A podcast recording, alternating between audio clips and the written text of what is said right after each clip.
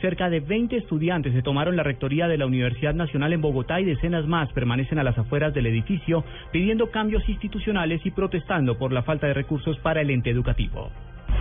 La Central Unitaria de Trabajadores convocó a manifestaciones en varias ciudades del país el próximo primero de mayo en apoyo a los profesores públicos en huelga desde hace más de una semana y, y también para protestar por lo que consideran graves situaciones laborales en el país.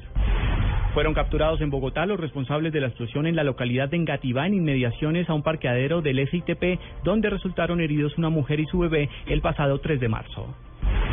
En el desarrollo de la reforma de equilibrio de poderes fueron aprobados los artículos que permiten que la Cámara de Representantes acusen ante el Senado de la República al presidente y al vicepresidente y la Comisión de Aforados.